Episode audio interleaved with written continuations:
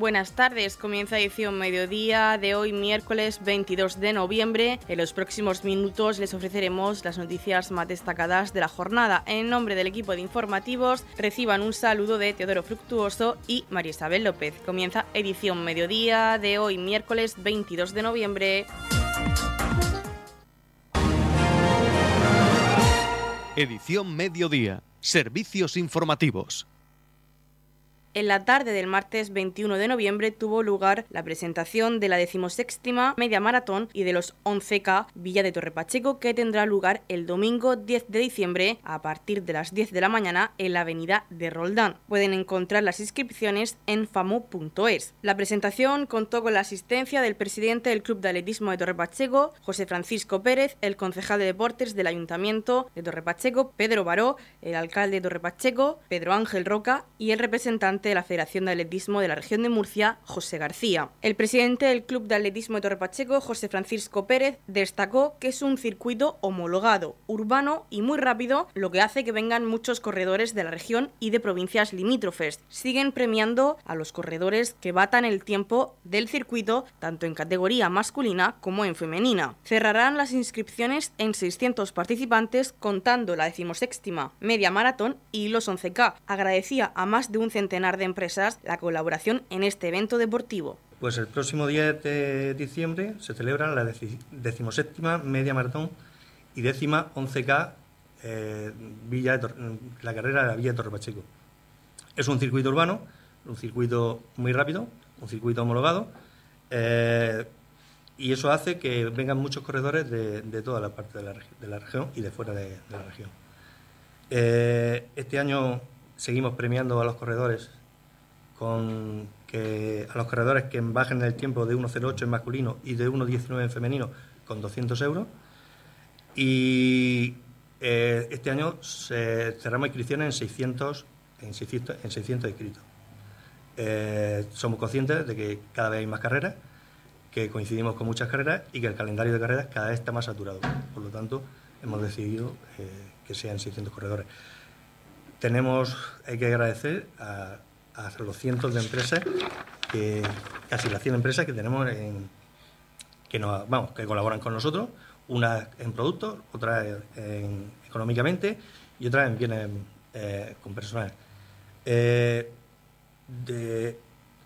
deciros que, bueno, eso que, que, hay que agradecer, por supuesto, todo a los colaboradores, que gracias a ellos, a los colaboradores, a los, a los a los que hacen la, eh, a los colaboradores y bueno, y a todos en, general, que hacen, hacemos que la carrera sea una carrera bonita, segura el concejal de deportes agradeció el trabajo que realiza el Club de Atletismo Torre Pacheco en esta prueba que realiza su decimoséptima media maratón y 11K, prueba que está consolidada en el calendario regional. Elogió la organización por parte del Club de Atletismo y también hizo referencia a la iluminación de la pista de atletismo que pronto estará concluida. También destacó la colaboración entre los técnicos del ayuntamiento y el Club de Atletismo de Torre Pacheco. La verdad que desde, el Ayuntamiento de Pacheco y la Concejalía de Deportes, pues estamos muy contentos de que, de que este tipo de actividad, lo, ya la decimoséptima, quiere decir que es una, es una prueba consolera, que, que está consolidada y que si habéis cerrado con 600 seguramente porque había muchos más que se querían apuntar, ¿no? Entonces, eh, yo entiendo que, que, esta prueba, dentro, dentro, de, dentro de, de, de, la organización que a ellos les supone, que sabemos que el esfuerzo que hacen junto con los patrocinadores y tal, pues que debemos de seguir apoyándola. Y, yo, es mi primera media maratón, pero la verdad que yo desde antes sí la seguía, la he visto y la organización es excelente. Por lo tanto, eh, también de agradecer al Club de Atletismo porque cualquier iniciativa que desde la concejalía le estamos solicitando, estamos pidiendo el apoyo, están, están ahí y, vamos, esperemos que de aquí a nada esté terminada la, lo que es la iluminaria de la pista de atletismo que tanto nos están demandando y, entonces pues logremos que, que, todo, que todo el mundo esté bien y contento y eh, aquí en Torre Pacheco. Habla el presidente de la importancia de la colaboración de las empresas eh, también es importante la colaboración de la Concejalía de Deportes con, esta prueba. Sí, sí, no, de, lo que yo estaba hablando, mis técnicos están muy encima de ellos a la hora de, de, ayudarles, de indicarles, a la hora de, comentarles el tema de permisos, tema de ambulancia, tema de, cualquier eh, necesidad que haya, ¿no? Porque eh, lo, que, lo que más necesitamos, que como él ha dicho antes, que la prueba se asegura y de que todo el mundo esté contento. La verdad que estoy viendo la, la equipación de este año es muy bonita y sabemos que ellos se esfuerzan mucho para que la bolsa del corredor vaya, vaya muy completa y todos los participantes le den la importancia que, que tiene esta prueba. José García, representante de la Federación de Atletismo de la región de Murcia, comentó que es una carrera que está incluida dentro de la Liga de Running Challenge, en la que se puntúa a lo largo del año. Hablaba que el mes de diciembre puede llevar consigo algún problema meteorológico. Destacó el concurso de dibujo en el que participan distintos colegios del municipio para conseguir ser la imagen del cartel de la prueba. También destacó la bolsa del corredor que entrega el Club de Atletismo de Torre Pacheco en la carrera. La Federación de Atletismo de la región de Murcia está muy orgullosa del Club Pachequero. Eh, para nosotros es un, orgullo desde la Federación que esto sea un, clásico de la zona del Mar Menor e incluso del campo de Cartagena. Eh, estoy viendo el cartel y no sé si me equivoco porque llevo varios años siguiéndola. Eh, el tema de los patrocinadores es brutal, es mm, alarmante y llama mucho la atención que a veces eh, seguro que encuentran mejor patrocinios que cualquier club que va llamando a las puertas. Y, luego es una carrera que eh, dentro, está dentro de la liga de la, Running Challenge, en la que se puntúa a lo largo del año y, bueno, eh, tiene sus premios al final de temporada. lo único que siempre vamos con un poco de miedo es la fecha, porque en diciembre puede hacer un día espléndido, como muchas veces ha pasado, y otros que, que no ha hecho una jugada de las pocas veces que puede llover o puede hacer más tiempo. Pero seguro que este año no, que ya de hacía tiempo que esto no, no estaba por aquí y, es un, un, orgullo para la federación que salga un tipo de carreras que no solo albergan el tipo de kilometraje y la prueba que es, sino porque hay un concurso de dibujo que, que lo extienden a los colegios, hay unos premios, hay, como ha dicho el presidente y el, y el concejal en la bolsa del corredor. O sea, no falta detalle y eso en pocas carreras eh, de la zona que podéis eh, observar eh, no pasa. Entonces, pues nosotros estamos en nombre de, nuestra federación muy orgullosos, sobre todo este club, que lleva ya muchísimos años luchando y, me alegro mucho sobre todo por la gente como Miguel Ángel, Ismael, que conozco de la pista, y que salga esto lo mejor posible. Eh, el circuito es homologado eh, por segundo año, ¿no? Sí, en los primeros años estaba homologado, pero después lo dejaron de homologar. Me parece que fueron unos años que, que costaba mucho eh, decir a los jueces que, había algunos mm, sitios concretos donde no pasaba la homologación, pero ya por segundo año está homologado. El alcalde Torre Pacheco destacó el gran trabajo que hacen los clubes, tanto deportivos como culturales, en el municipio y mostró su apoyo desde el ayuntamiento para que continúen con este trabajo. El alcalde reseñó la magnífica organización que realiza el Club de Atletismo de Torre Pacheco en esta prueba deportiva. Y para mí es un orgullo como alcalde de Torre Pacheco ver la cantidad de clubes que mm, trabajan por el pueblo y que trabajan por los ciudadanos de Torre Pacheco sin los clubes el ayuntamiento no podría hacer todo lo que hacen los distintos clubes deportivos o las distintas asociaciones culturales, eso está claro. ¿no?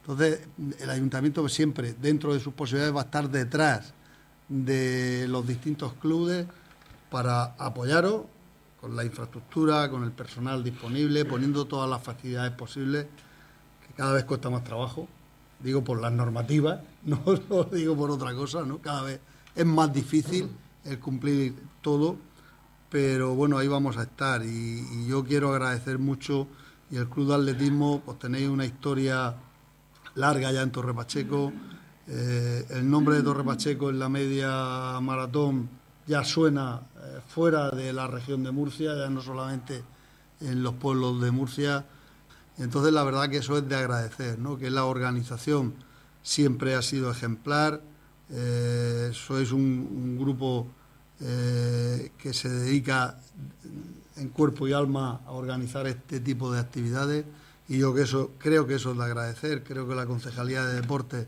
tiene un apoyo importantísimo en todos estos eventos por parte de los distintos clubes y yo creo que eso es de agradecer.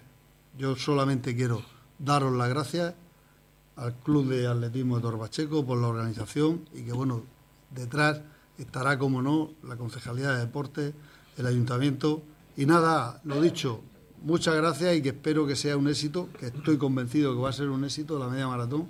Muchas gracias por parte del Ayuntamiento. Noticias, edición mediodía. El alcalde de Torrepacheco, Pedro Ángel Roca, acompañado por la consejera de Política Social, Familia e Igualdad de la Comunidad Autónoma de la Región de Murcia, Concepción Ruiz, el concejal de Proyectos Europeos, Javier Plaza, la concejal de Igualdad, Julia Albaladejo, miembros de la Corporación Municipal, técnicos municipales, presidentas de las asociaciones de mujeres, han inaugurado el Centro de Empoderamiento de la Mujer. El emblemático inmueble conocido por los pachequeros y pachequeras como la guardería, situado en la Plaza José Sánchez Raspinegro junto a una vivienda de titularidad pública ubicada en la calle Río Turia, conforman el nuevo Centro de Empoderamiento de la Mujer de Torre Pacheco. Estamos inaugurando el Centro de Empoderamiento de la Mujer en Torre Pacheco. Este centro tiene como objetivo lograr el desarrollo integral de la mujer, brindándole nuevas oportunidades laborales y un mayor protagonismo en el mercado de trabajo que implique una mayor autonomía y capacidad de empoderamiento. Con ellos queremos que se favorezca también la regeneración económica del municipio e impulse iniciativas empresariales locales. Desde la Concejalía de Igualdad hemos puesto en valor esta nueva infraestructura, manifestando la reducción de la brecha de género, la discriminación hacia las mujeres y en general la lucha contra la desigualdad son la principal finalidad de este centro, a través de la creación de espacios comunes que favorezcan la cohesión social entre los diferentes barrios de Torre Pacheco. Además, la plaza donde está ubicado el centro de empoderamiento se ha orientado a favorecer la conciliación familiar. Por todo ello, esperamos que este centro sea de un, de un gran aprovechamiento para todas las mujeres de nuestro municipio. La consejera de Política Social, Familias e Igualdad, Conchita Ruiz, ha felicitado en nombre del Gobierno regional al alcalde y a su equipo de gobierno por la apertura de este nuevo recurso que va a suponer un avance en el trabajo que se está desarrollando para favorecer la igualdad de oportunidades entre hombres y mujeres. En este centro se van a desarrollar diferentes actividades y programas que están en sintonía con el trabajo que están realizando desde el Gobierno regional para la promoción social, laboral y la participación de las mujeres. Desde el Gobierno regional, felicitar al alcalde y a su equipo de gobierno de Torre Pacheco por la apertura de este nuevo recurso que va a suponer un avance en el trabajo que se está desarrollando para favorecer la igualdad de oportunidades entre mujeres y hombres. Un nuevo centro de empoderamiento de la mujer en el que se van a desarrollar diferentes actividades y programas que están en sintonía con el trabajo que estamos realizando desde el Gobierno regional para la promoción social, la promoción laboral y la participación de las mujeres. Sin duda alguna es una apuesta de este Gobierno trabajar por la igualdad real entre mujeres y hombres y lo estamos eh, haciendo destinando 500.000 euros para una veintena de proyectos que están desarrollando diferentes entidades con ese objetivo, el de favorecer la autonomía, favorecer el empoderamiento de las mujeres en todos los ámbitos de la sociedad. Un recurso, como digo, muy importante desde que eh, felicitamos al alcalde de Torre Pacheco, a su equipo, le deseamos eh, una jornada muy fructíferas, muy productivas y seguir trabajando desde todas las administraciones, la local y la autonómica, por conseguir esa igualdad a través de la conciliación, la corresponsabilidad, como no, en una semana tan importante como es en la que conmemoramos el Día Internacional contra la Violencia de Género, trabajar desde la unidad en la lucha y la prevención de la violencia de género. En esta inauguración, el alcalde de Torre Pacheco ha destacado que este espacio aspira a favorecer el desarrollo integral de la mujer y su inclusión en el mercado laboral a través de la mejora de la empleabilidad y la promoción de la igualdad de oportunidades. Yo creo que el Ayuntamiento de Torre Pacheco, eh, con este tipo de actuaciones que se llevan trabajando desde tiempo, desde el propio ayuntamiento, y este equipo de gobierno que entra las está potenciando y vamos a seguir potenciándolas, ¿no? el que pueda eh, ser un referente Torre Pacheco entre la igualdad en hombres y mujeres. y como decía nuestra consejera, en una zona eminentemente rural, donde al final la mujer tiene que hacer, hacerse ver ¿no? y, hacerse eh, valer, eh, que lo es, que lo es, pero tiene que hacerse valer. Yo creo que con esta iniciativa podemos mm, hacer mucho desde la administración local y Torre Pacheco como referente de ello y este equipo de gobierno nuevo mm, lo vamos a potenciar y lo vamos a empujar para que así sea y con esta inauguración hoy del Centro de Empoderamiento de la Mujer en esta plaza, donde ya tenemos una vivienda de titularidad pública que se está utilizando por parte de Murcia Acoge para la integración y el trabajo con las mujeres eh, del municipio, yo creo que eh, completamos esta acción de empoderamiento de la mujer de nuestro municipio. En la comunidad de regantes del campo de Cartagena aplicamos las últimas tecnologías en sistemas de control y distribución, lo que nos ha convertido en un modelo de gestión eficiente del agua gracias al alto nivel de concienciación de nuestros agricultores que trabajan a diario por la sostenibilidad y el respeto al medio ambiente. La comunidad de regantes del campo de Cartagena les ofrece la noticia agrícola del día.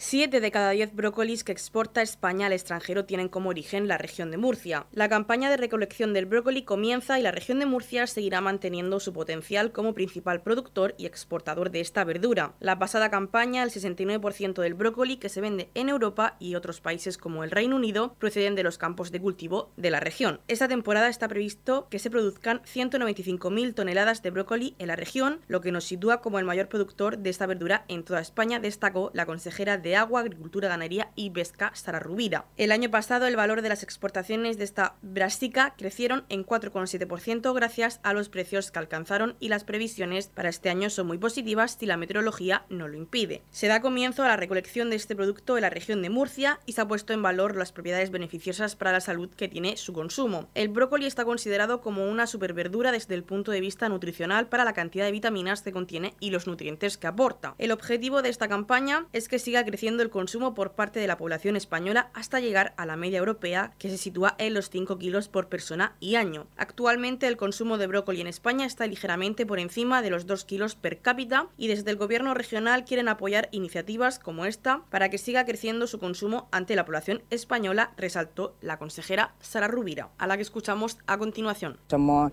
eh, los mayores eh, productores de, de España y sobre todo también por los beneficios que tiene, lo que, las vitaminas que aporta, los nutrientes, es un producto anticancerígeno y que está incluido en la dieta mediterránea.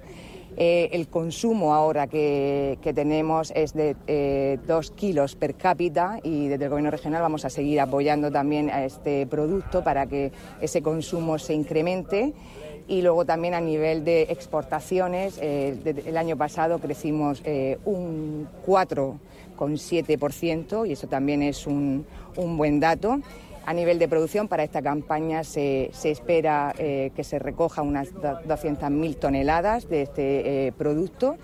Y bueno, también 7, eh, para que se hagan una idea, 7 de cada 10 kilos de brócoli se producen aquí en la región de Murcia. En la comunidad de regantes del campo de Cartagena aplicamos los últimos avances en innovación y desarrollo al servicio de una agricultura de regadío eficiente y respetuosa con nuestro entorno. Por la sostenibilidad y el respeto al medio ambiente, Comunidad de Regantes del Campo de Cartagena. Estamos repasando para usted la actualidad de nuestro municipio en edición mediodía.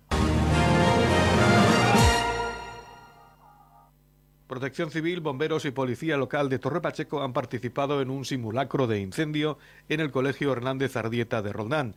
El profesorado y los alumnos de este centro educativo han sido los protagonistas durante el simulacro de incendio que se ha llevado a cabo en este colegio de la pedanía de Roldán. José García, director del colegio, ha destacado la gran actuación de los cuerpos de seguridad durante la evacuación y ha apuntado que el simulacro ha consistido en un incendio originado en el cuadro de luces del centro. La Consejería de Educación nos obliga a hacer un simulacro de evacuación en el primer trimestre, recomendable eh, a lo largo del curso escolar, y planificamos con Protección Civil este simulacro que ha cumplido todos los objetivos, eh, dando una respuesta excelente por parte de tanto de los alumnos, nuestros compañeros, los maestros y los servicios de seguridad, protección civil, bomberos y la policía local. Eh, se evacuó el centro en, unos cuatro minutos escasos y, hemos hecho un simulacro de incendio en el que una persona eh, se quemaba con el cuadro de luces y había que evacuar el centro lo más rápido posible y atender a esta persona. Todo ha salido correctamente y damos las gracias a, la disposición de, todos estos cuerpos, tanto y al ayuntamiento y a sus concejalías por habernos facilitado eh, este macro simulacro que ha sido, eh, vamos, de lo mejor que hemos tenido en los últimos años.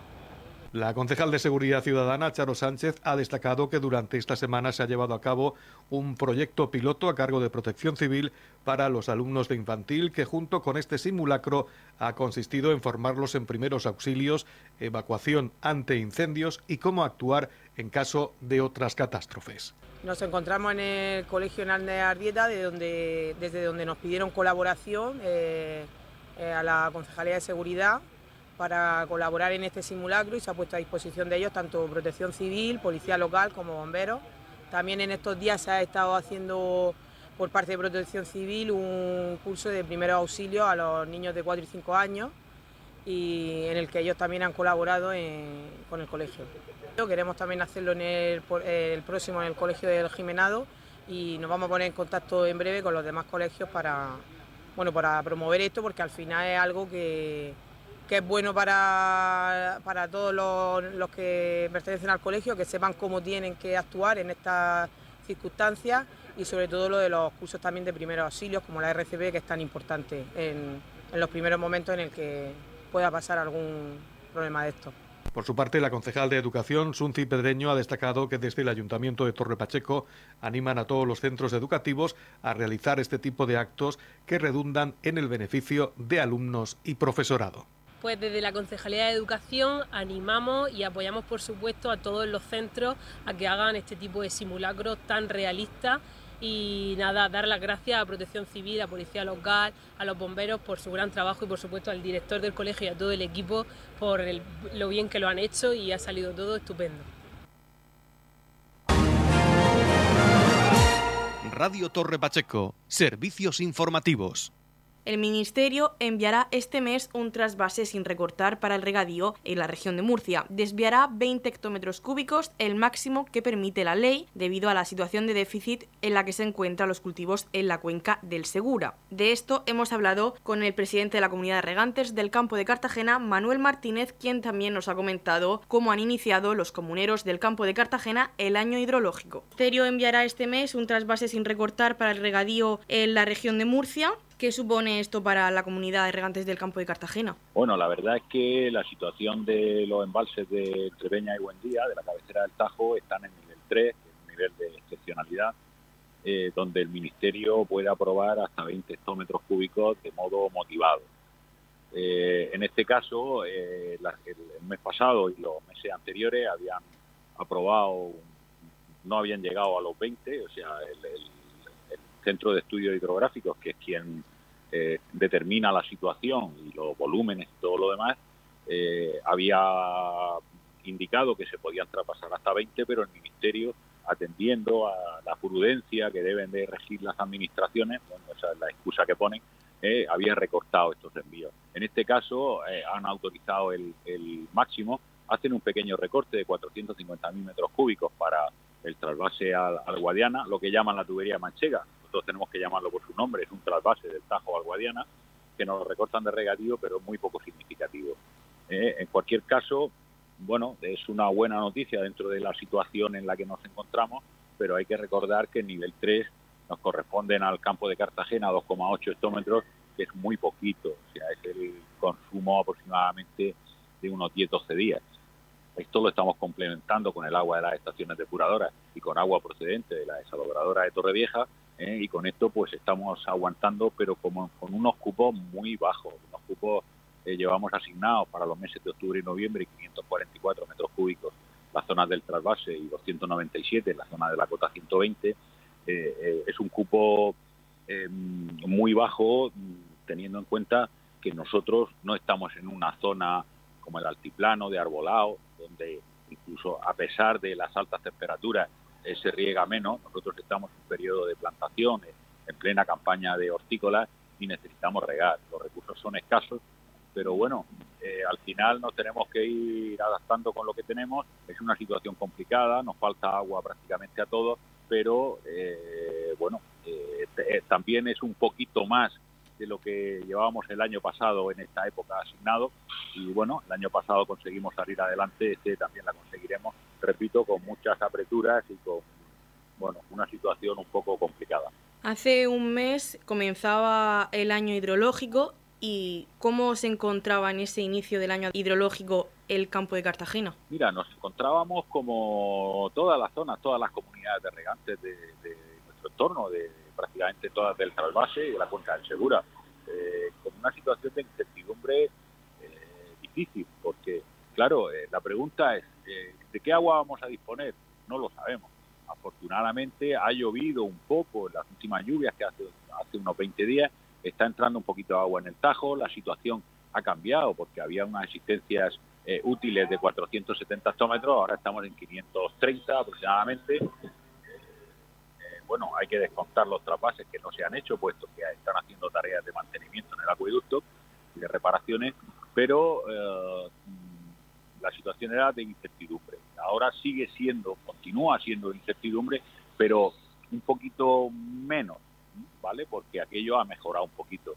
A poco que llueva algo más en la cabecera del Tajo, que esperemos que ahora en estos días, a ver si ahora, a final de noviembre, diciembre, eh, tuviésemos alguna lluvia, eh, nos salvaría un poquito la situación. Y también en la cuenca del Segura. La cuenca del Segura tiene unos recursos propios de la cuenca ahora mismo de unos 80 hectómetros cúbicos para riego. Es muy poquito, teniendo en cuenta que el desembalse normal de un año son 350 hectómetros, ya se han aplicado restricciones que a nosotros en el campo de Cartagena nos afecta poco porque de ahí eh, solo disponemos de 4,2 hectómetros cúbicos, no, nos quitaría 1,2 hectómetros cúbicos, eh, pero bueno, eh, al final cuando tenemos muy poquito de cada procedencia todo suma, ¿no? Es importante. Por tanto, es una situación de incertidumbre que esperemos que a lo largo de, del año hidrológico, pues sobre todo ahora, en este periodo, que es el periodo donde verdaderamente puede llover, hasta la primavera, hasta marzo o abril, pues a ver si tuviésemos un poco de suerte con las precipitaciones y nos salvaran un poco la situación. Desde luego, si no llueve, eh, va a ser un año muy complicado. Si no llueve, ¿qué recursos hídricos va a utilizar la comunidad de regantes para cubrir la necesidad de sus comuneros en el campo de Cartagena? Pues solamente disponemos a día de hoy de dos opciones viables. ¿Eh? Una es eh, las aguas propias de las estaciones depuradoras, de las ocho que utilizamos, que es muy poquito, ¿eh? y otra es el agua desalada de Torrevieja, que tenemos asignado en las concesiones 25,6 hectómetros, pero repito, es muy poquito, 25,6 hectómetros, más otros 5 o 6 de, la, de las depuradoras, serían 30, 32 hectómetros cúbicos, que frente a los 122, a los 100, 120 que necesitamos, pues sería un tercio, es muy poquito. O sea que la situación no deja de ser complicada. Una situación complicada que, como hemos dicho, hasta la fecha no sabemos en qué acabará porque comienza, se supone, la época de lluvias, pero no estamos seguros tampoco. Sí, efectivamente, como he comentado anteriormente, el periodo de lluvias es otoño y la primavera, ¿no? Hay un poquito de nieve allí en la zona de Guadalajara, ¿eh? pero necesitamos desde luego que, llueva y que nieve para que después vaya entrando agua a los embalses de Peñas y Buendía, que es nuestra mayor fuente de suministro de agua. Si allí no llueve, desde luego eh, lo demás podemos paliarlo, pero con mucha con, mucha escasez, ¿no? Porque nuestra principal fuente, que son 122 hectómetros, es del acueducto Tajo Segura y bueno, hay que tener en cuenta que, por ejemplo, la desaladora de Torrevieja, que es la más grande, eh, produce 80, pero no son para nosotros solos, son para todas las comunidades del trasvase. O sea que a, si tuviésemos disponible la planta de Torrevieja para nosotros solos, todavía nos estaría faltando algún agua. Por tanto, nosotros lo que necesitamos es que llueva, y que llueva tanto en el Segura como en, en la cabecera del Tajo. Tendremos que rezar un poquito también para que llueva, no rezar demasiado, no va a decir que tengamos episodios de danas y episodios que ocasionen eh, daños eh, mayores, pero que llueva con mesura, pero necesitamos que llueva. En la comunidad de regantes del campo de Cartagena aplicamos los últimos avances en innovación y desarrollo al servicio de una agricultura de regadío eficiente y respetuosa con nuestro entorno. Por la sostenibilidad y el respeto al medio ambiente, Comunidad de Regantes del Campo de Cartagena. La Comunidad de Regantes del Campo de Cartagena les ofrece la información del tiempo.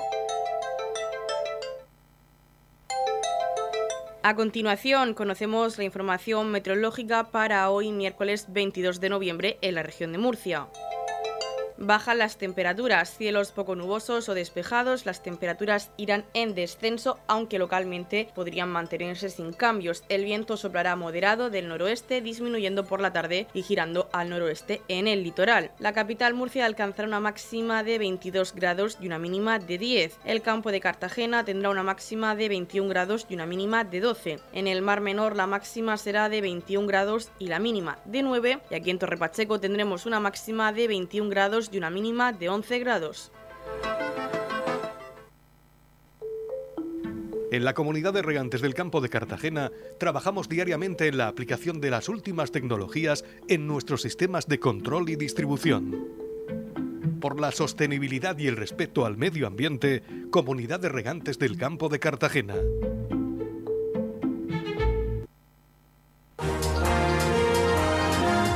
Hasta aquí lo más destacado de la información local. Volvemos con más noticias a partir de las 8 y media con edición de tarde. Y recuerden que edición mediodía lo pueden volver a escuchar en los podcasts de esta emisora que los pueden encontrar en el Facebook de Radio Torre Pacheco y también a través de nuestra web radiotorrepacheco.es donde encontrarán información actualizada. Les deseamos que pasen muy buena tarde de miércoles.